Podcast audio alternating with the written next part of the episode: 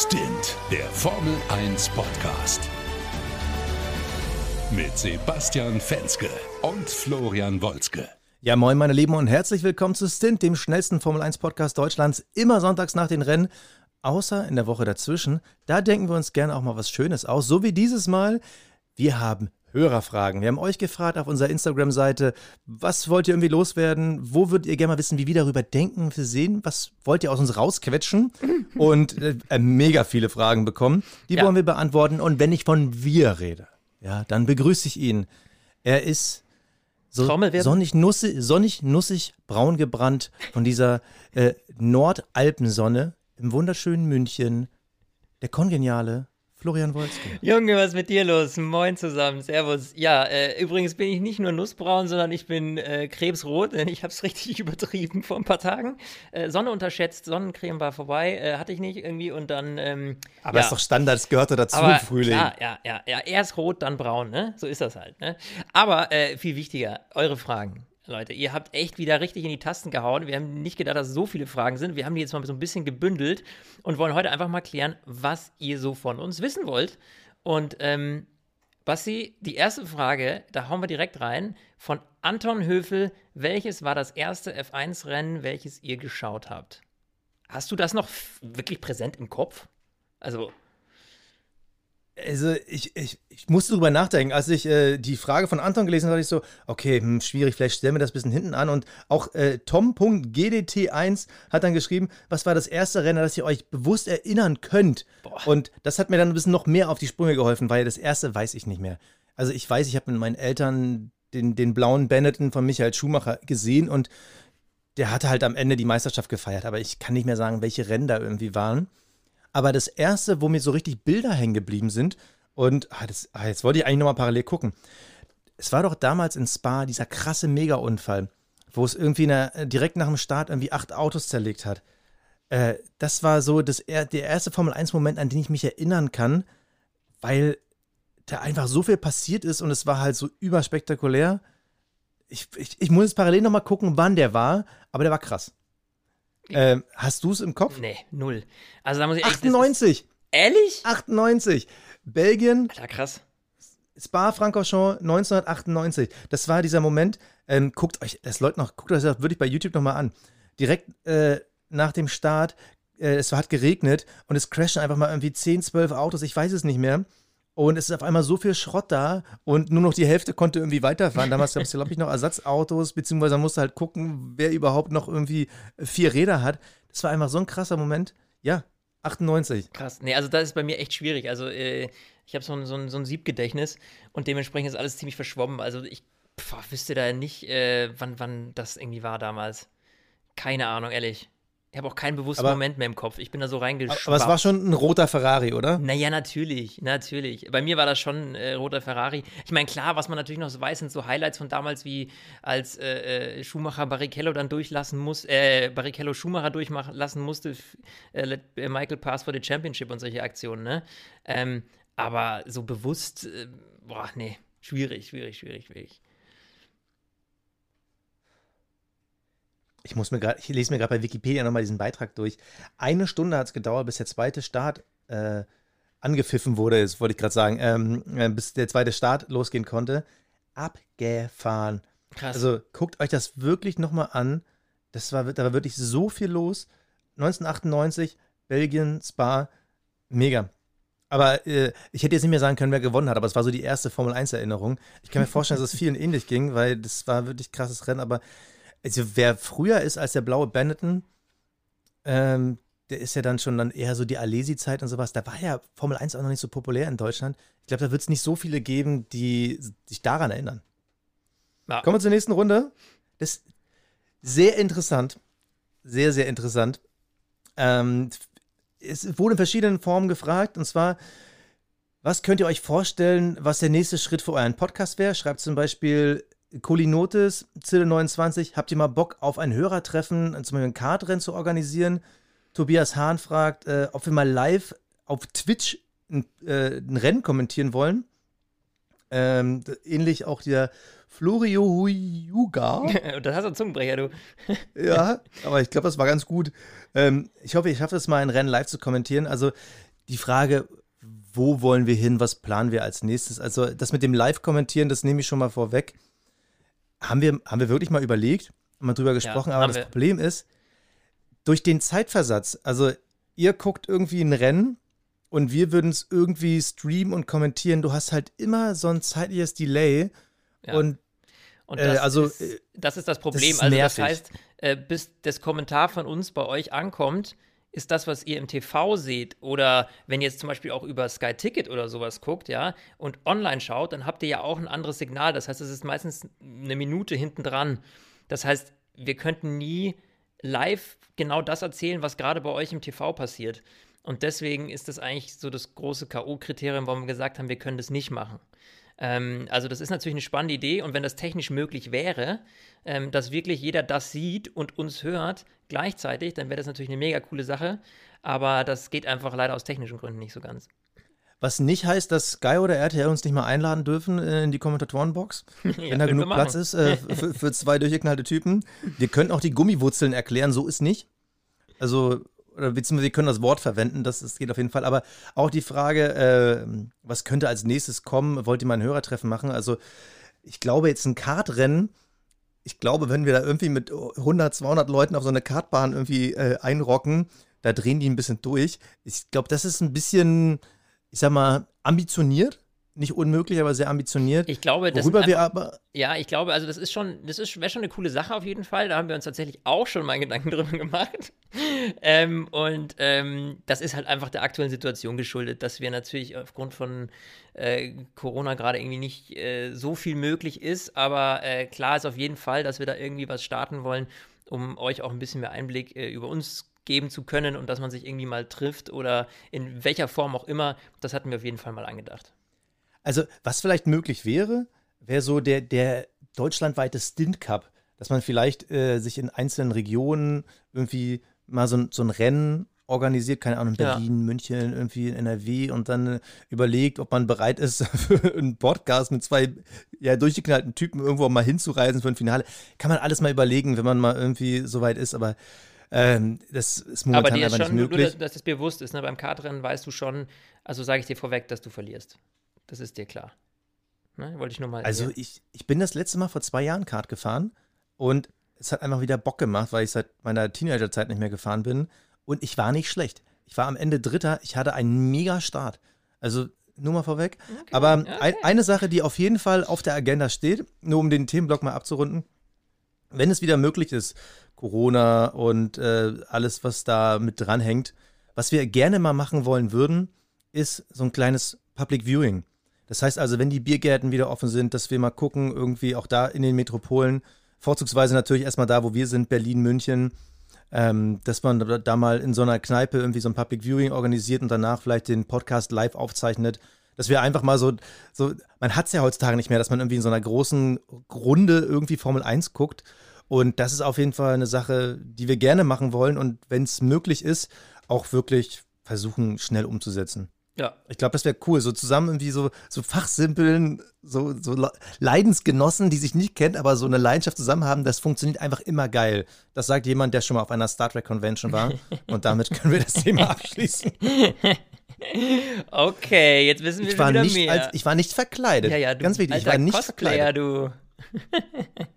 Nein, ich war da ganz normal. Ähm, ja, kommen wir zu unserer nächsten Frage.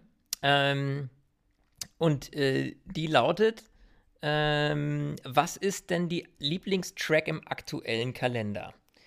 Äh, Habe ich eine ziemlich einfache Antwort. Das ist nämlich die Track, die ich immer, äh, über die ich immer gerne rede, wenn es denn das Rennen äh, ist. Und zwar äh, in äh, Baku, Aserbaidschan.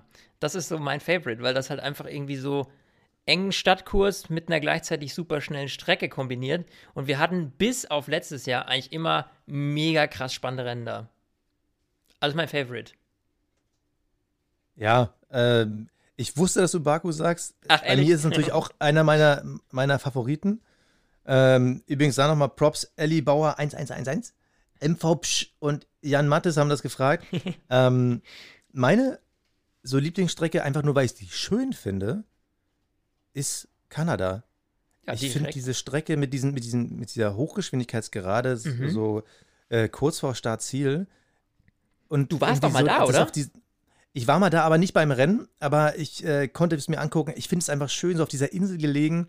Ich finde den Kanada Grand Prix, der, der sieht einfach geil aus und der hat verschiedene Ansprüche und da ist auch immer irgendwas los. Also ähm, vorletztes Jahr äh, Hamilton gegen Vettel, dann irgendwie da dieses Abdrängen, die Starts und kurz danach kommt direkt so eine äh, Doppelkurve und äh, diese mhm. lange Startziel, diese Haarnadel kurz davor. Also ich finde die Strecke einfach ästhetisch schön und die Rennen dort sind meist ziemlich gut. Und aber da habe ich gleich mal so eine direkte Gegenfrage. Was ist denn die Strecke, die du am wenigsten magst? Äh, kann ich auch ganz klar beantworten. Äh, die letzte im Kalender, Abu Dhabi. also, äh, ich glaube, ähm, da werden wahrscheinlich auch viele von euch beipflichten, dem Ganzen. Also, das Beste an der Strecke ist das Feuerwerk weil ja. es ist wirklich, also wir hatten, glaube ich, also ich kann mich nicht erinnern, dass wir jemals ein richtig mega geiles Rennen hatten. A. Doch, das Jahr, wo Hamilton versucht hatte, Rosberg einzubremsen, damit die Red Bulls überholen, ah, wo ja, man aber richtig. auch schon den Fehler in dieser Strecke gesehen hat, du kannst da nicht überholen. Ja, und es ist ja auch so, also A, hast du natürlich das Problem an Abu Dhabi, dass du natürlich beim letzten Rennen äh, der Saison meistens die Gefahr hast, dass du schon das ein oder andere Rennen davor den Weltmeister feststehen hast. Ja, das heißt, da ist die Spannung vorne schon mal so ein bisschen raus. Und die Strecke an sich, äh, unabhängig jetzt von der zeitlichen äh, Platzierung, ist einfach, wie du schon sagtest, total bescheuert, äh, weil du nicht richtig überholen kannst. Also das Layout ist leider nicht sehr actionfreundlich ausgelegt und äh, wenn ich mir dann überlege, dass wir so lange Zeit irgendwie auf Imula verzichtet haben, wie geil bitte war das letzte Rennen? Also, was für spannende Strecken wir eigentlich haben. Und dann kommt halt Abu Dhabi. Mai gut, die haben halt äh, einen Haufen Kohle und können, äh, können dann äh, sich diesen Platz als letztes Rennen kaufen. Und deswegen bleiben die natürlich auch im Kalender. Aber was die sportliche Spannung und den sportlichen Aspekt angeht, ist Abu Dhabi bei mir ganz, ganz weit hinten.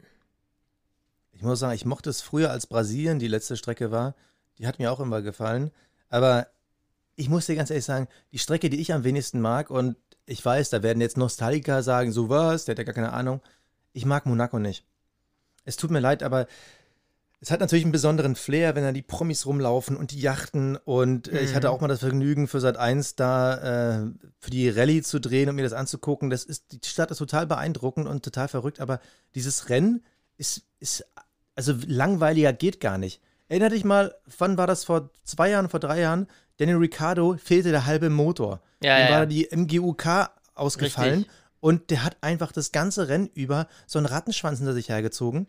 Das ist kein geiles Rennen. Du kannst nicht überholen. Die Autos sind viel zu groß dafür. Die Strecke ist viel zu eng. Da, das, da ist kein Rennfahren möglich. Ja, das stimmt. Also, aber ich finde, Monaco kann dieses, äh, dieses Thema so ein bisschen eben mit seinem Flair wettmachen. Und das kann halt Abu Dhabi nicht. Weil Abu Dhabi, da ist halt irgendwie, das hat nicht diese Geschichte, das hat, das ist einfach irgendwie dahin gepflanzt und, und dann ja. halt auch noch so ein doofer Kurs. Ich meine, in, in Monte Carlo fährst du wenigstens noch auf einem Straßenkurs, weißt du, der irgendwie nicht mal so gemacht wurde, sondern der ist halt so, wie die Umgebung das halt hergibt, ja, und du hast diesen Tunnel und alles. Also, das ist halt, finde ich, noch ein bisschen spektakulärer, auch wenn es natürlich ein sehr langsamer Kurs ist, aber ähm, ja, nee, also da muss ich ehrlich sagen, da bin ich, ist Abu Dhabi auf jeden Fall ganz weit vorne bei mir. Also ähm, bei Monaco geht es ja nur darum, heil durchzukommen. Ja.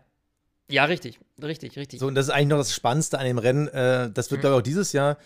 Kriegen wir dieses Jahr Monaco? Ich weiß es gar nicht mehr. Muss ich mal ja, ist drin. gucken. Ist drin im Kalender. Ist drin? Ja, ja, ist drin. Äh, also, das wird dieses Jahr spannend, äh, in welcher Runde Mazepin verliert. Also, sein Auto und das Rennen. Aber ansonsten. Puh. Komm, wir machen weiter. Ja. Ähm, Danjo Podo schreibt, zu wenige Cockpits für zu viele Fahrer werden wir jemals wieder eine Formel 1 mit 24 Autos sehen. Ähm, das ist eine sehr spannende und interessante Frage, weil wir hoffen das natürlich alle, ähm, dass da wieder äh, das Grid ein bisschen, der Grid ein bisschen äh, erweitert wird. Ich würde da jetzt mal eine ganz sachliche These aufstellen und sagen, in den nächsten paar Jahren nicht. Wenn es aber einen Motorenwechsel gibt mit Motorenregeln ähm, in ein paar Jahren, die äh, mit Regeln, die einfach, sage ich mal, ein bisschen, bisschen einfacher äh, strukturiert sind, äh, die, die es den Teams leichter machen, Motoren zu entwickeln oder den, den, den ähm, Motorenherstellern es leichter machen, Motoren zu entwickeln, dann ist es interessant. In der aktuellen Situation, also das heißt die nächsten Jahre, bis wir zum Motorenwechsel kommen, äh, ist es uninteressant, weil niemand holt diesen, diesen äh, Rückschritt, den du ja jetzt hättest, auf, weil die Motoren viel zu kompliziert sind und äh, dementsprechend ohne Motorenhersteller äh, sehe ich jetzt auch keinen Grund für irgendeine große Firma irgendwie ein Team reinzupacken. Ja, also wenn du dich dazu entscheidest, in die Formel 1 zu kommen, dann, dann würde ich im Zweifel irgendwie vorne VW oder solche Konzerne sehen und die natürlich dann auch mit ihren eigenen Motoren als, als Porsche oder was auch immer dann. Dementsprechend glaube ich, dass das ein bisschen dauern wird, weil das so ein Team wie Haas oder so ein Privatteam reinkommt. Das kann natürlich immer passieren, aber davon habe ich jetzt ehrlich gesagt noch nicht so viel gehört, dass da irgendwas im Busch wäre. Also deswegen für mich die These, wenn die Motoren wechseln, dann ist die Möglichkeit da. Ja, glaube ich grundsätzlich auch. Äh, ich habe, als ich die Frage gelesen habe, äh, ist mir eine Sache eingefallen. Wir haben ja momentan nur ein Renault-Team wenn du diese Privatteams hättest, so wie du gerade angesprochen hast, wenn du wirklich zwei Interessenten hättest, die sagen, okay, wir machen den Spaß mit, wir gehen in die Formel 1, äh, die wären ja, glaube ich, sogar fast schon verpflichtet, Renault-Motoren zu nehmen, weil da geht es ja irgendwie um diese äh, Parität, dass äh, das irgendwie gleichmäßig verteilt wird. Ähm, also nagel mich darauf nicht fest. Ich bin mir jetzt nicht ganz sicher, ob das alles richtig war, was ich gesagt habe. Aber grundsätzlich, wenn du jetzt wirklich zwei Millionarios hättest, die sagen würden, ja, komm, ich gehe da rein, dann nehme ich den Renault-Motor, mhm. das wäre sogar relativ schnell umsetzbar, weil da kriegst du ja die Power Unit von denen. Die, das Problem ist nur, wer will gerade Renault? Also Richtig. momentan kann man ja durch die Ergebnisse der Alpines nicht so wirklich sagen, wo steht Renault. Ähm, vor allem, weil sie als Team alleine fahren. Mhm. Grundsätzlich wäre das möglich. Das große Problem, was ich aktuell sehe, und da bin ich bei dir mit, das wird noch einige Jahre dauern, wenn wir es in nächster Zukunft hätten, dann würden diese Teams ja nächstes Jahr zum neuen Reglementwechsel antreten weil du kommst, in zwei Jahren kommt kein Team. Ja, aber das Ein Jahr nach dem Reglementwechsel, also äh, das, das, wer sollte das machen? Der ist ja komplett irre. Ja, aber das Also da kannst wir. du. Also wenn, ja. ich, ich glaube aber, dass der Motor das größere Problem ist und weniger ähm, das Reglement, was Aero angeht. Aber da ist das Ding. Glaubst du, der Motor wird jemals einfacher? Also wir haben ja jetzt eine sehr komplizierte Hybrid-Variante mit MGUK und MGUH. Ähm, Grundsätzlich wäre, glaube ich, nur eins von diesen Modulen zielführender, dass du halt einen klassischen Hybrid hast mit Verbrennereinheit und einer Elektroeinheit. Naja, das Problem, was du hast, ist ja gerade die MGUH. Die wollen sie ja, die, die, das ist ja im Grunde genommen das große Problem. Also die MGUK ist weniger problematisch. Das Problem ist halt ähm, äh, die Rekuperation über den Abgasstrang. Und das wollen eben die äh, äh, sage ich mal, wäre schwierig zu realisieren für die neuen Motorenhersteller. Und wenn man jetzt halt sagt, ähm, okay, man vereinfacht das irgendwie, um neue Teams anzulocken. Ich meine, was haben wir denn noch? Ich meine, wir haben Renault, ähm, wir, haben, äh, wir haben Mercedes, äh, wir haben Ferrari und äh, ich meine, äh, Honda ist jetzt dann raus. Ne? Die einzigen, die das noch haben, jetzt hier Red Bull, die das quasi in Eigenregie weitermachen bis zum Ende der Laufzeit. Aber es wäre schon spannend für die Formel 1, wäre spannend für Liberty Media zu sagen, okay, wir müssen irgendwie einen Weg finden, um einen Porsche äh, innerhalb eines VW-Konzerns oder, oder ähnliches äh, anzulocken.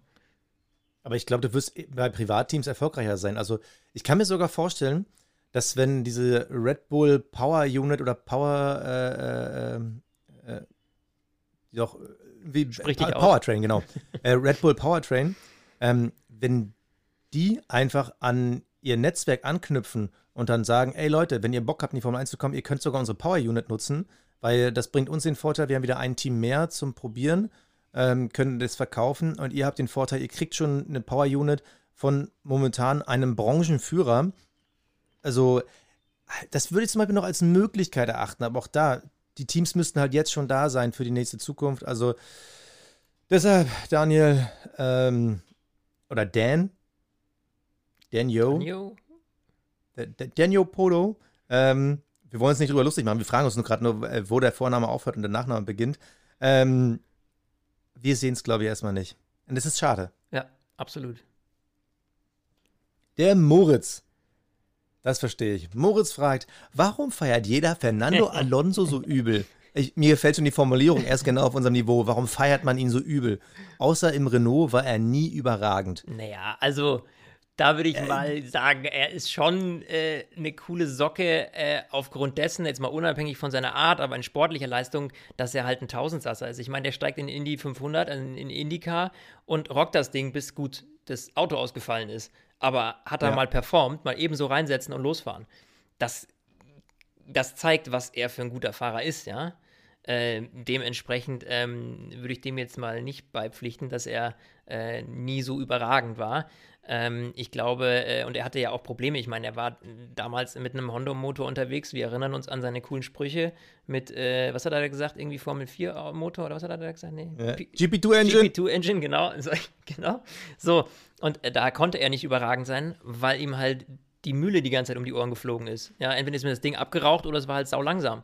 So, dementsprechend ähm, hatte er schon auch schwierige Zeiten. Und er ist halt natürlich, man feiert ihn deshalb, weil er halt einfach eine coole Socke ist. Er hockt sich da in einen Klappstuhl an die Rennstrecke, als er ausgefallen ist, legt sich ja. in die Sonne. Also der hat ja Momente gehabt und Sprüche über den Boxenfunk gegeben, wo du merkst, ähm, ist mir doch alles scheißegal und ich sag, was ich will und wie ich Bock habe, ja. Also der hat natürlich einen gewissen Charakter und eine gewisse Charaktergröße, äh, die er da mitbringt, äh, die natürlich unglaublich lustig ist. Also deswegen äh, würde ich sagen, feiern wir Fernando Alonso so.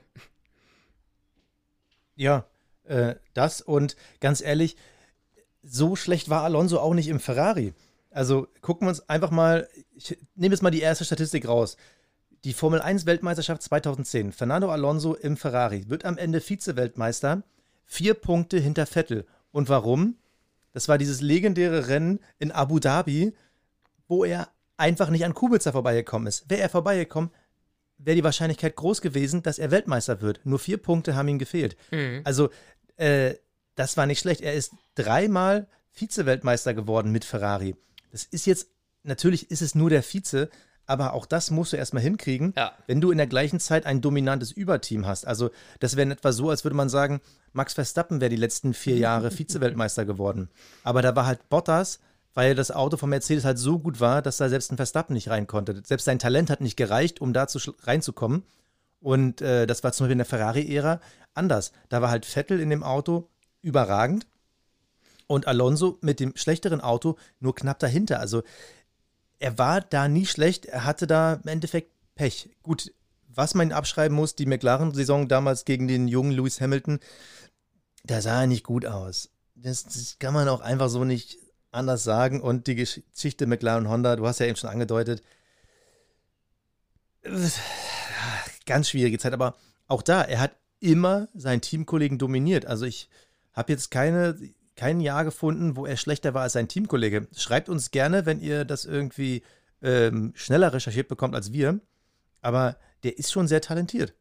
Ja, absolut. Also dem habe ich nichts beizufügen. Äh, Max D8500 schreibt, sollte wieder in der Formel 1 getankt werden? Ist es das Risiko wert? Das ist eine sehr spannende Frage.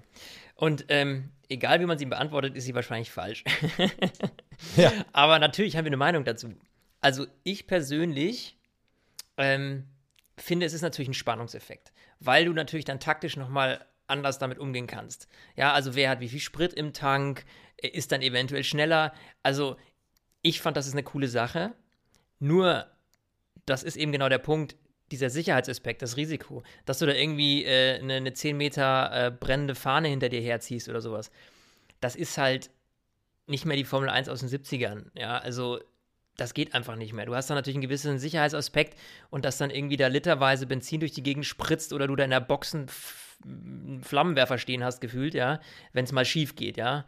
Äh, und wir wissen, es ist nur eine Frage der Zeit, bis sowas irgendwann mal wieder schief geht, weil einer zu schnell losfährt, weil das grüne Signal kam oder so. Also, in meinen Augen, ich, ich würde es mir wünschen aus Fanperspektive, aus, aus Spannungsperspektive, aber ich kann voll und ganz nachvollziehen, warum man es nicht macht. Also, ich bin zu 100% bei dir, bin aber der Meinung, man könnte es ohne Probleme wieder einführen, weil man halt, äh, ich weiß nicht, wann haben sie es abgeschafft? Vor knapp zehn Jahren oder ein bisschen länger? Die Technik hat sich weiterentwickelt. Wir sind viel digitaler, viel ähm, besser in Sachen Überwachung und Kontrolle. Und ich habe erst gestern habe ich einen Beitrag gesehen über flüssigen Wasserstoff in LKWs. Die schaffen eine Tankanlage, wo Flüssigwasserstoff bei minus 263 Grad getankt wird. Und natürlich könntest du auch Tankanlagen heute in der Formel 1 wieder einführen, die sicherer sind als in der Vergangenheit. Also ich glaube schon, dass es möglich wäre.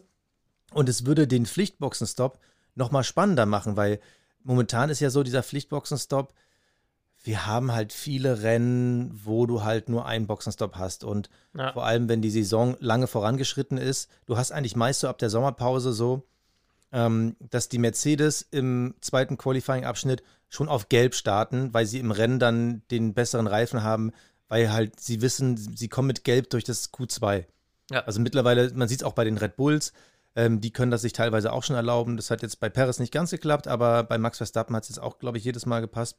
Beim letzten Mal wollte er, glaube ich, nicht, aber das ist halt eine Sache, wenn du es schaffen würdest, zusätzlich zu diesem Pflichtboxenstopp diese Variable mit dem Tank reinzubringen. Das heißt, der eine startet dann auf Rot, aber leer, der andere wiederum auf Gelb und leer, während dann wieder welche auf Gelb und Volltanken. Also, ja, es hätte was. Ich glaube, also spannungstechnisch es hätte mega was. fände ich es auch mega geil. Ähm, vor allem auch, wenn wir hier natürlich, äh, cool wäre natürlich, wenn man auch so, so Anzeigen dann hätte, wo man dann genau sehen könnte, wie viel Sprit als Zuschauer quasi sehen kann, wie viel Sprit der jeweilige noch drin hat, ja. Äh, aber das, nee. Da, Ach, du meinst, weil die anderen dagegen. Teams dann wissen, was. Ja, okay, ja. hast auch wieder recht. Ja, okay. Ja, ja stimmt auch wieder. Weil, das wäre dann auch wieder blöd. Da, ja. da habe ich nämlich schon eine Sache, die wir gleich bei der nächsten Frage mit reinbringen. Aber da wäre ich zum Beispiel echt dagegen, weil da möchte ich mich als Zuschauer überraschen lassen. Das ist so wie bei der Formel E, wo du genau siehst, okay, wann fangen sie an mit Lift and Coast, ja, ja. wann ist der Akku zu gebraucht und so. Das, das will ich was gar halt, nicht wissen, weil ich sehe das ja teilweise was, nicht. Was, was halt das Problem ist, was ich jetzt noch sehe, äh, ist natürlich auch die Kostenfrage. Also gerade ja, aufgrund Budgetdeckel etc. pp. Ich glaube, das ist nämlich echt das Hauptproblem, dass so eine ganze Tankanlage mitzuschleppen und aufzubauen, abzubauen etc. pp. Entwicklung das ist wieder ein, ein Riesenkostenblock. Das kann man nicht unterschätzen. Ja, das ist nicht äh, wie mal eben Reifen ranschrauben und abschrauben. Und gerade was das Thema Budgetdeckel angeht, wird man jetzt nicht noch nach äh, neuen äh, Regeln suchen, äh, die noch mehr Kosten verursachen und das in dem Maße. Dementsprechend wird man sich da das ein oder andere Millionchen auf jeden Fall sparen wollen und deswegen wären auch die Teams da sicherlich nicht dafür. Also, wenn man uns fragen würde, zusammengefasst, ja. wir würden sagen, ja, ich machen. cool, ja. Einfach nur aus Fanperspektive und Spannung zum Zuschauen, ja. Wo du gerade äh, Budget ansprichst, ähm, Rick Valdez hat uns geschrieben und gefragt, was haltet ihr von der Budgetsenkung? Also ja. gefühlt, man, man merkt ja davon noch nichts. Das wird, glaube ich, es in dauert Zukunft noch ein bisschen. Ähm, krasser werden. Genau. Also ich glaube auch, das dauert ein bisschen. Wir haben jetzt schon das große Mimi von Mercedes gehört, weil da ja das Auto vom Bottas kaputt ist. Ähm, das war jetzt ein Totalschaden, den man nicht einkalkuliert hatte. Und das kostet jetzt halt wieder, weil wenn du das Auto halt irgendwie, wenn das Auto komplett Totalschaden ist, dann, naja, dann ist halt mal ein siebenstelliger Betrag mal eben so weg. Und äh, das sind natürlich Sachen, die du jetzt auch mit einkalkulieren musst. Also wenn ein Auto irgendwie Schrott ist und du das neu aufbauen musst, dann kostet das einen Haufen Geld, ja, das darf man nicht vergessen. Und das kann ja bei jedem Rennen passieren. Und dementsprechend, also sie fangen schon an, so ein bisschen darum zu mimosern, dass das natürlich ein bisschen schwierig ist, aber prinzipiell finde ich eine Budgetdeckelung nicht schlecht, weil ich finde, an der, ob jetzt ein Team nämlich 400 Millionen hat oder 200 Millionen oder jetzt äh, äh, noch weniger, das sehe ich als Fan nicht. Ja? ja. Also siehst du einen Unterschied äh, von äh, einem Auto, was irgendwie für 400 Millionen mit Team und allem drumherum gebaut wurde oder was äh, irgendwie für 150 Millionen gebaut wurde. So, und wenn sich dadurch das Grid ein bisschen angleicht und, und die Autos ein bisschen näher zusammenkommen und ein bisschen mehr Fairness herrscht, dann ist das für mich vollkommen in Ordnung. Ja, und dementsprechend ähm, ja, finde ich schon eine gute Sache. Die Frage ist natürlich auch nur Umsetzung, weil du weißt, wir haben ja auch wieder dieses Thema mit der teuer der Fahrer oder was, der wird dann, die Gehälter werden da nicht mit eingerechnet. Klar, wenn so ein Hamilton natürlich irgendwie 30, 40 Millionen haben will, dann kommst du irgendwann mit deinen 170 Millionen nicht mehr klar. Und dementsprechend ähm, ist das so ein bisschen aufgeweicht. Ne? Also wir haben die Budgetsenkung, aber sie ist natürlich jetzt nicht so extrem wie sie vielleicht ursprünglich mal angedacht war. Aber das ist immer so mit den Regeln, ja. Ähm, und dementsprechend, ich finde es prinzipiell eine gute Sache und ähm, schauen wir mal, was da die nächsten paar Jahre dann auch wirklich noch für Effekte äh, bei rumkommen. Also, äh, ich habe da nichts hinzuzufügen.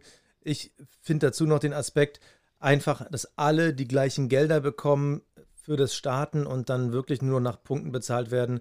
Wenn man das wirklich zu 100 Prozent irgendwann mal angleicht, ohne irgendwelche Sondereffekte, fände ich es auch nochmal super um, weil man darf nicht vergessen, die Formel 1 soll ja auch immer noch Möglichkeiten schaffen. Es soll ja nicht alles verhindern, sondern ja. auch Möglichkeiten schaffen und äh, Innovation und Fortschritt irgendwie ermöglichen. Ja. Deshalb darf man nicht zu viel einschneiden. Aber ähm, unabhängig davon, wir wollen natürlich nicht, dass irgendwer seinen Job verliert, aber müssen da wirklich irgendwo in Großbritannien 400 Leute auf dem Computermonitor starren, damit äh, ein Lewis Hamilton sein Auto im Kreis bewegen kann? Ja, das, das sind so Sachen, wo ich mir denke, ähm, also gewisse Sachen, glaube ich, bedarf es dann auch nicht. Dann muss halt da der Fahrer entscheiden und dann kriegst du damit auch deine Kosten gesenkt. Und dann verlieren natürlich die, die reichen Teams gewisse Vorteile, aber damit geht alles mehr zum Fahrer, was gut für die Fans ist und damit kriegen wir mehr Gleichberechtigung. Ich glaube, das wären gute Sachen. Ja. Markus Grr fragt, wenn ihr eine neue Regel einführen könntet, welche wäre das? Jetzt bin ich mal gespannt, was da bei dir kommt. Äh, als Beispiel hat er Reverse Grid vorgeschlagen. Ja. Also Reverse Grid finde ich irgendwie, also halte ich für Quatsch. Also ich, in der Formel 2 hat es natürlich diesen Sondereffekt, weil dort die Autos auch gleich sind. Ja. Aber in der Formel 1, wenn jetzt Williams ganz vorne startet und hinten Mercedes, dann siehst du irgendwie 20, 20 Runden lang Kuddelmuddel. Außer in Monaco. Da siehst du dann halt, wie Mazepin gewinnt. Naja, der Und- schießt sich schon noch selber raus. Ja, aber also das, mit den Leistungsunterschieden der Formel 1, finde Ja. ich, macht es keinen Sinn, weil damit hast du am Anfang eine extreme Verzerrung Ja, und äh, es wird irgendwann dann sowieso wieder gleichgestellt. Richtig. Also richtig. das hatte ich für nicht gut. In der Formel 2 finde ich es was anderes, weil die Autos gleich sind und als zusätzlichen Spannungsfaktor, dafür haben sie auch eben ein Rennen am Wochenende mehr, finde ich es gut. Ja, also Was würde ich ändern? Ich, ich finde jetzt die Idee Sprintrennen einfach nicht schlecht, das mal auszuprobieren. Das werden wir dieses Jahr ja bei drei Rennen sehen. Das wurde übrigens jetzt nochmal offiziell bekannt gegeben, dass an drei Strecken äh, Sprintrennen äh, stattfinden werden, äh, um die Startaufstellung zu generieren, quasi am Samstag. Und das äh, fände ich, fänd ich eine witzige Idee. Ich weiß zwar noch nicht so ganz genau, äh, wie die äh, zu 100% ablaufen sollen, aber es sind wohl kurze, knackige Rennen. Da werden natürlich dann auch die Teams weniger Tank, weniger Sprit dabei haben, etc. pp. Ähm, und können natürlich direkt Vollgas, weil du musst keine Reifen sparen und nichts, sondern du kannst wirklich einfach von der ersten Sekunde an attackieren, damit du eben so schnell wie möglich, so weit vorne wie möglich bist. Das finde ich interessante, äh, einen interessanten Gedankengang und ähm, schauen wir uns das mal an. Also das finde ich ganz gut. Also auch da, ich, ich bin so ein bisschen grundskeptisch. Grundsätzlich bin ich neugierig, wenn alle irgendwie gleichen Reifen fahren und Tank äh, so viel, so wenig wie du willst, dass dann vielleicht ein, einige mehr aufdrehen oder so. So, so eine Spielereien könnte ich da spannend finden, aber ähm, auch da wieder das Argument, wenn nicht alle Autos gleich sind, verstehe ich den Vorteil von einem Sprintrennen nicht direkt, aber ich bin grundsätzlich open-minded. Eigentlich ist es wirklich das Tanken, was ich so als Regel wirklich zurückbringen würde, weil es hat irgendwie so einen Mix aus Nostalgie und zusätzlicher Spannung. Also ich finde Tanken echt geil. Ja, und wenn man sich aussuchen könnte, ja. Na- natürlich die Regel, ich würde den Boxenfunk abschaffen. Also natürlich verlieren wir dann viele schöne Momente, viele lustige Unterhaltung. Also Kimi Räikkönen, den würde ich vermissen am Funk. aber, aber wirklich dieses, wozu brauche ich den Funk? Klar, wenn dir das komplette Auto ausfällt, ist blöd. ja, ja. Aber dieses äh, Luis in Sektor 2 in Kurve 3, ähm, Plan C statt Plan äh, F und so. Nee, Ja, gut. dann halt doch einfach die Tafel rauf, ja- raus, wo Buchstabe Genau, du, kannst ja draufsteht. eine, du kannst ja im Grunde genommen einen eine, eine Notfunk quasi integrieren, ja, Genau. der halt quasi nur im äußersten Notfall benutzt werden darf, aber halt nicht mehr für Anweisungen. Ähm, ich finde auch dieses äh, jetzt Modus sowieso und dann Modus sowieso, ja. Ah, das ist halt alles schwierig, ne? Aber das ist immer so ein Hin und Her. Ich meine, das ist genauso, wie man nicht sagen kann, ja, macht's wieder V12-Motoren rein und die Welt ist äh, wieder in Ordnung. Also dieses Festhalten an alten Modellen finde ich auch immer schwierig, ja. Man denkt immer, ja. Ja. früher war alles besser, aber das stimmt ja auch nicht so ganz. Und ich meine, es bringt ja auch vielleicht den einen oder anderen Vorteil, wie du schon gesagt hast, dass wir irgendwie coole Boxensprüche da hören. Und andererseits sind die Autos mittlerweile halt einfach so technisch, dass du das als Fahrer wahrscheinlich gar nicht selber hinkriegen kannst, irgendwie in den fünften Default-Mode zu gehen. Ähm, weil du gar nicht, also, ne, weil das einfach so hochkomplex ist und es da wahrscheinlich Knopfkombinationen gibt, um da irgendwie die Elektronik wieder in Gang zu bringen. Und wäre ja auch schade, wenn jetzt irgendwie einer ausfällt. Aber das ist jetzt so eine Notsituation. Also, Ja, äh, ja, das ja. finde ich, ist kein ausreichendes Argument. Mein Auto wird auch immer technischer, ich fahre es trotzdem immer noch alleine. Und ähm, ja mir geht es jetzt um das. Mir geht es jetzt einfach nur um das, um das reine Fahren. Wenn es jetzt irgendwie einen Unfall gab, einen Crash Ja, oder ja, richtig, technische ja. Probleme. Ja, aber dieses, äh, bitte schalt in Modus 4, deine Bremsen werden zu heiß. Nee, dann find irgendwie eine Lösung und wenn du das Gefühl hast, du verlierst in Kurve 4 einfach irgendwie immer eine halbe Zehntel, dann soll halt nicht irgendeiner in, da wir das Beispiel in England auf dem Computer gucken und über 17 Grafiken parallel gucken können, ah, das liegt daran. Nee, dann find's selber raus. Ja, ja finde ich eine gute Sache. Hast du recht. Gebe ich dir vollkommen recht. Oh, habe ich dich überzeugt. Du hast mich überzeugt. Ja, selten kommt das vor, aber du hast mich überzeugt. So, beim nächsten, da musst du bitte vor, vorlesen, wer das geschrieben hat. Scheidle hat geschrieben, kauft ihr viel Merchandise. Scheidle. Scheidle hat geschrieben, kauft ihr viel Merchandise und seid ihr auf bestimmte Teams fixiert. Jetzt muss ich gestehen, ähm, nee. Also ich habe tatsächlich jetzt hier keine Ferrari-Flagge oder äh, Dings hängen. Also ich habe einen Stint-Hoodie. äh, aber, aber das ist äh, dementsprechend, nee, bin ich tatsächlich gar nicht so. Aber ich war noch nie so ein Fanartikel-Typ, muss ich gestehen.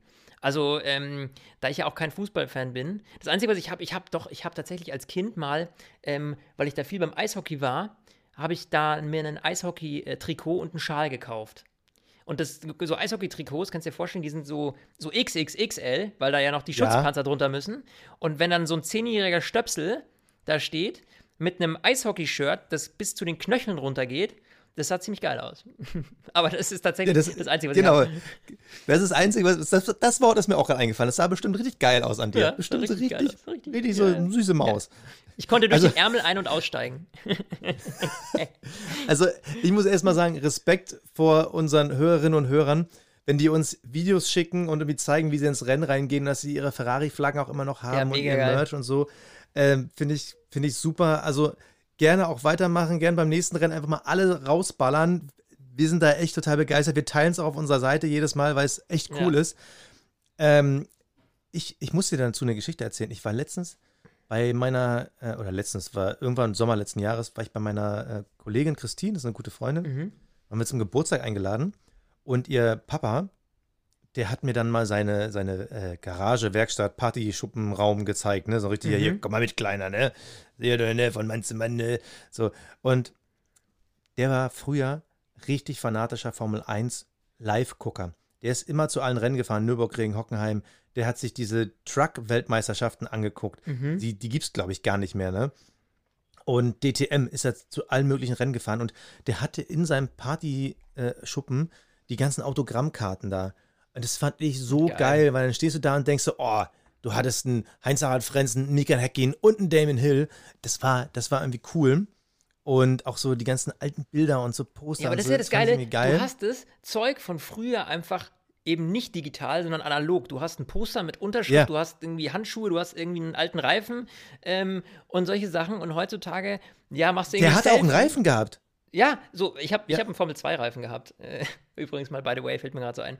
Äh, aber äh, du hast das Zeug halt alles noch. Ich meine, so ein Selfie auf dem Handy, das ist halt irgendwo im Handy und im Zweifel verschwindet es irgendwann in der Cloud und dann ist es irgendwie sonst wo. Also du. Oh, das erzählst jetzt aber auch den Falschen. Hm? Weil, um nochmal auf diese Star Trek Convention zurückzukommen, ich hatte mir da, als ich 30 geworden bin, einen Kindheitstraum erfüllt, weil ich gedacht habe, ich muss was Verrücktes machen. Bin mal nach Birmingham zur Star Trek Convention geflogen. Und ich habe hier zu stehen ein Foto von mir und William Shatner, Captain Kirk, für das ich, oh Gott, ich glaube 80 Euro gezahlt habe. Nicht dein Ernst. Ich, ich stand drei Sekunden neben ihm und es war wirklich Hello, Mr. Shatner, äh, klick und wieder weggegangen. Und äh, ich glaube, ich glaube, 80 Euro habe ich dafür bezahlt. Unfassbar gestört, aber ich dachte mir so, okay, du bist 30, du drehst jetzt mal ein Wochenende, bist du noch mal kleines Kind und fand das ja, mega geil. geil. Deshalb, ich, ich verstehe auch das mit den Selfies, ich weiß auch, was du meinst.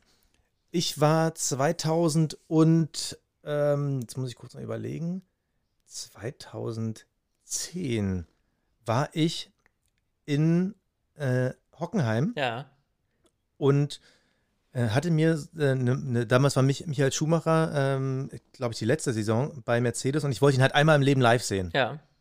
Und äh, da hatte ich mir so einen Michael Schumacher Cap geholt und da gab es halt eine, eine Fanbühne, wo die ganzen Fahrer drauf waren, die dann so Autogramme gegeben haben.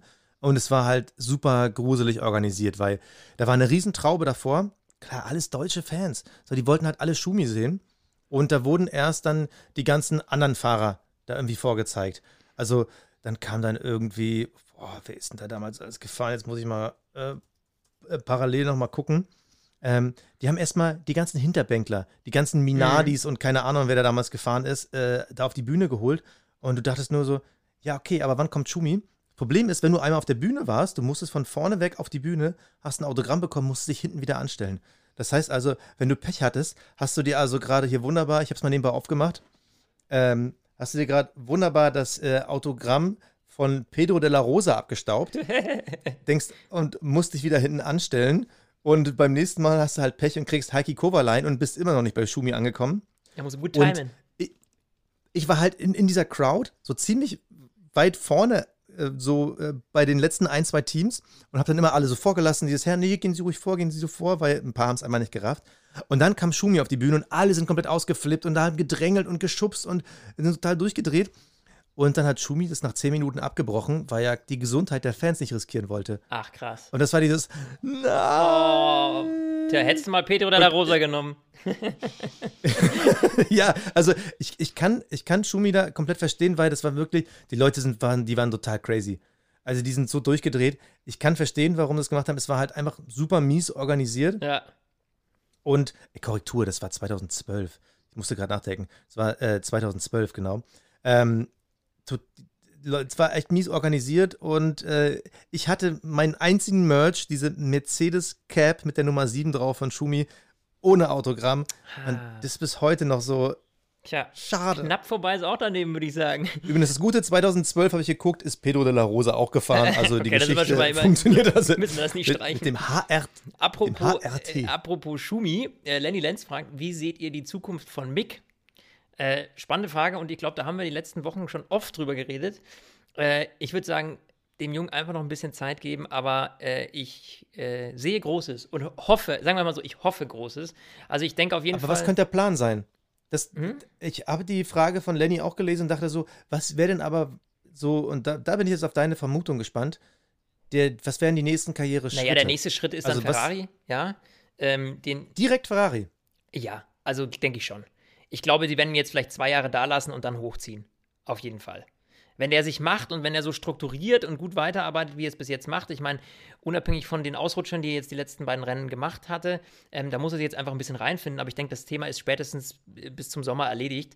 Und wenn er dann gute Leistung abzieht und sich gegen seinen Teamkameraden behaupten kann, da hat er natürlich Glück, ähm, dass er jetzt eben äh, auch einen Rookie an der Seite hat und keinen erfahrenen Fahrer. Ich meine, wenn jetzt da irgendwie, die jetzt irgendwie einen Grosjean oder so behalten hätten, der dann äh, dementsprechend natürlich ähm, am Anfang klar stärker gewesen wäre, dann wäre das für Mick ein bisschen schwieriger. So hat er es, glaube ich, nicht so schwer, sich durchzusetzen gegen seinen Teamkollegen oder hat einfach bessere Chancen. Ähm, und dementsprechend glaube ich schon, wa warum sollten die ihn da unten lassen? Mick ist ja ein Ja, aber- mediales Zugpferd, auch unabhängig mal von den sportlichen Leistungen. Wenn die Aber sportlichen du, Leistungen. ja, aber du musst ja auch als. Hm? Nee, du musst als Ferrari aber auch sportlich erfolgreich sein. ja, aber das, das Also da- traue ich ihm aber zu. Aber was ist, wenn, aber wenn, wenn Leclerc und Sainz jetzt stabil liefern und das zweite Rennen war schon deutlich stabiler, das, das muss man wirklich sagen. Äh, wenn die stabil liefern, warum solltest du einen von denen ersetzen, wenn einer massiv abfällt im Vergleich? Weil du Dann sage ich ja. Weil du Marketing, da geht es um a- haufenweise Kohle. Und wenn du es schaffst, Mick so ranzuziehen, dass er ein solider, guter Fahrer wird, ja, dann werden sie ihn neben Leclerc setzen. Da bin ich mir zu 100% sicher. Der Name Mick Schumacher mit einem roten Trikot, das ist das Zugpferd. Das ist äh, für Italien super Ja, wichtig. aber- wenn er jetzt nicht komplett. Also, aber nur wenn er erfolgreich ist. Du kannst ja, du könntest ja jetzt nicht einen Mick Schumacher Ja, bei Ferrari fünf zu. Jahre durchziehen, wenn er nicht erfolgreich ist. Ja, ich auch. Ja. Aber äh, ohne sportliche Erfolge geht's nicht. Nee, aber die traue ich mir zu. Das ist natürlich eine Grundvoraussetzung, das ist klar. Aber das sage ich ja ganz bewusst, dass ich glaube, dass er sportlich erfolgreich sein wird. Ähm, und ich finde, er hat alle Voraussetzungen dafür. Und vor allem, was mich bei ihm beeindruckt, ist diese Sachlichkeit und dieses Perfektionistische, äh, das er hat. Und ich glaube, diese, diese Ruhe und diese Perfektion, die er in sich trägt, die trägt dazu bei, dass er erfolgreich sein wird. Also, ich, ich kann dir grundsätzlich zustimmen. Ich glaube, wenn er in zwei Jahren nicht zu Ferrari wechselt oder wechseln kann, dass er dann schon in der Situation ist, dass er zu einem besseren Team als Haas wechseln muss. Also vielleicht Mhm. dann ins Mittelfeld zu Renault, McLaren. Das Problem ist, dass er dann aus dieser Ferrari-Familie ausbricht. Also das wird ein schwieriger Scheideweg, wenn es irgendwie in zwei Jahren wirklich darum geht, okay, wo ist der nächste Step, weil ich will nicht nur hinterherfahren. Ja. Äh, das ist wie bei George Russell genauso. Ich meine, der wartet ja nur darauf, dass Hamilton weg ist oder die Bottas streichen. Aber stell dir mal vor, Bottas würde jetzt Weltmeister werden und Hamilton Vize. Dann würde Russell richtig blöd aus der Wäsche Mhm. gucken. Also, jetzt wird nie passieren, aber ähm, du musst dann halt irgendwo schon einen Plan B haben. Und wir haben schon Fahrer gesehen, die dann auf den Pl- Plan B ausgewichen sind. Ähm, bestes Beispiel ist, glaube ich, aktuell Ocon. Hm, Der wollte halt nicht irgendwie warten, dass bei Mercedes irgendwann mal ein Cockpit frei wird. Der musste halt irgendwo wieder zurück in die Formel 1. Und ähm, da bin ich gespannt. Ich hoffe, dass es dein Weg wird. Ferrari in zwei Jahren. ja Aber wie so. gesagt, im- im Zweifel muss es auch andere Wege geben. Los komm, wir ziehen schnell durch. Ja. Ich höre schon mein Kind, das nach äh, das Bett schreit. Äh, Jesse Ohl 3 schreibt, äh, wird Verstappen in den nächsten ein bis drei Jahren Weltmeister und wenn ja, wie oft wird er Weltmeister? Ähm, das ist eine sehr spannende Ja, Frage. zwei. Zwei, sagst du? Also abhängig davon, wie lange Hamilton mitmacht in die Regeländerung, aber ich glaube in den nächsten drei Jahren ja. Ja. Also Ja. einmal mindestens. Ja. Ich würde sogar Stand jetzt fast vermuten, und da muss ich, glaube ich, unsere Prediction für dieses Jahr ändern. Mein Gefühl ist gerade, dass Verstappen Weltmeister wird. Ja, es könnte sein. Und ich würde mich, so, ich würd mich so freuen. Einfach nur, weil es, glaube ich, unglaublich knapp werden könnte.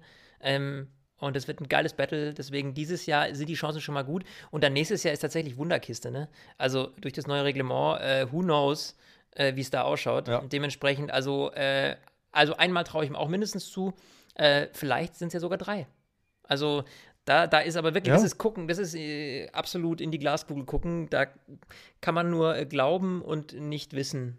Äh, in dem, dem Sinne, ähm, ja, also aber ein bis zweimal traue ich ihm auf jeden Fall zu. Ähm, dann schreibt Tom Schön, was denkt ihr über Yuki Tsunoda? Denkt ihr, er wäre die in Zukunft eine Option für den Red Bull-Sitz? Ähm, ja, du bist doch so ein Yuki-Fan. Die Frage geht immer an dich. Ja, also hängt ganz davon ab, wie Perez sich etabliert. Wenn er so gut fährt, wie das zweite Rennen angedeutet hat, auch das erste und dieses technische Problem wäre ja auch gut drin gewesen. Mhm. Und er hat immerhin Verstappen im Quali geschlagen. Wenn Perez weiter so performt, brauchen sie Zunoda erstmal nicht, dann können sie ihn auch da noch locker drei, vier Jahre parken. Es ist einfach so. Ähm, falls Perez nicht funktioniert oder Verstappen vielleicht doch zu Mercedes wechselt, die Möglichkeit würde nach einem Ende von Hamilton möglich sein, Mhm. Dann ja. Aber an sich, finde ich, hat Tsunoda aktuell sogar schlechtere Karten aufzusteigen als ein Mick Schumacher. Ja, Einfach weil die Qualität da ist. richtig, richtig. Gebe ich dir recht. Kommen wir mal. Ja? Wir, äh, willst du dazu noch was sagen? Sonst würde ich Nee? die letzte Frage einläuten. Ja, gerne. Okay, also, äh, und da können wir leider nicht die Namen nennen, Leute, äh, weil es waren einfach so viele. Ähm, also, wir haben bestimmt 20, 30 Mal die Frage bekommen, wann glaubt ihr, ähm, geht Vettel in Ruhestand? Wann hört Vettel auf? Wird Vettel nach dieser Saison aufhören? Wie schaut's aus mit Vettels Zukunft? Also stand jetzt erstmal ganz klar nochmal gesagt, Vettel hat noch einen Vertrag bis Ende nächsten Jahres, meines Wissens nach. Aufhören kannst du natürlich immer. Flo, Ja. würde Vettel aufhören, wenn er eine miese Saison hätte? Jetzt Ende diesen Jahres? Würde Ähm, er dann aufhören? Mm, Das kommt drauf an, welches Potenzial er fürs nächste Jahr sieht. Also, ich würde es gar nicht mal so abhängig machen von dieser Saison, weil wir nächstes Jahr diese Reglementänderung haben. Glaube ich, dass natürlich immer noch dieser, ähm, dass immer noch dieser, diese Möglichkeit besteht, dass er sagt: Mensch, Reglementänderung, Aston Martin entwickelt sich gerade super, äh, nehme ich noch mit. Und deswegen glaube ich schon noch, dass er äh, jetzt nicht da deswegen aufgibt. Also selbst wenn die Saison jetzt nicht so berauschend ist, was sie ja aktuell noch nicht ist, muss man ganz klar sagen. Ähm, die Frage ist halt einfach, glaube ich, dann eher, wie viel Bock hat er noch?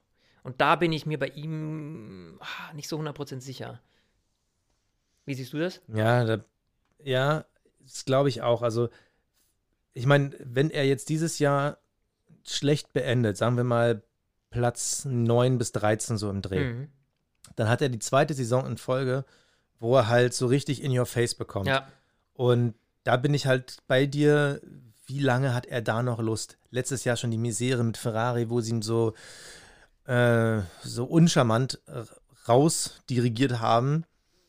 Wenn jetzt dann auch noch da irgendwie das mit Aston Martin dieses Jahr nicht klappt, kann ich mir auch schon vorstellen, wenn er das irgendwie die, die Programme, die, die Prognosen, die Projektion für nächstes Jahr sieht, vielleicht schmeißt er auch schon Ende des Jahres hin. ja, Ich glaube, nächstes Jahr macht er noch mit, aber wenn Ende nächsten Jahres der Aston Martin nicht podiumsfähig ist, dann wird er es irgendwann sein lassen, Mhm. weil ich glaube nicht, dass er Bock hat, dann irgendwie mit 37 irgendwie um P8 zu fahren. Ich glaube, das macht er dann irgendwann nicht mehr. ja, könnte ich mir auch gut vorstellen. Er ist ja kein Alonso.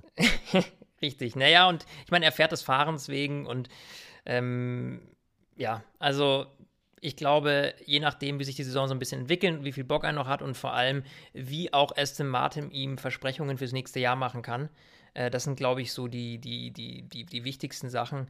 Aber bis dahin ähm, werden wir sehen. Äh, auf jeden Fall vielen Dank für eure mega coolen Fragen. War super launig. Werden wir dieses Jahr auf jeden Fall öfter machen. Mal gucken, Richtung Sommerpause wird es auf jeden Fall wieder mal eine neue Hörerfolge geben. Ähm, aber da schreiben wir euch dann auf jeden Fall äh, vorher auf Instagram. Und jetzt freue ich mich auf das nächste Rennen am 2. Mai in Portugal, Portimao.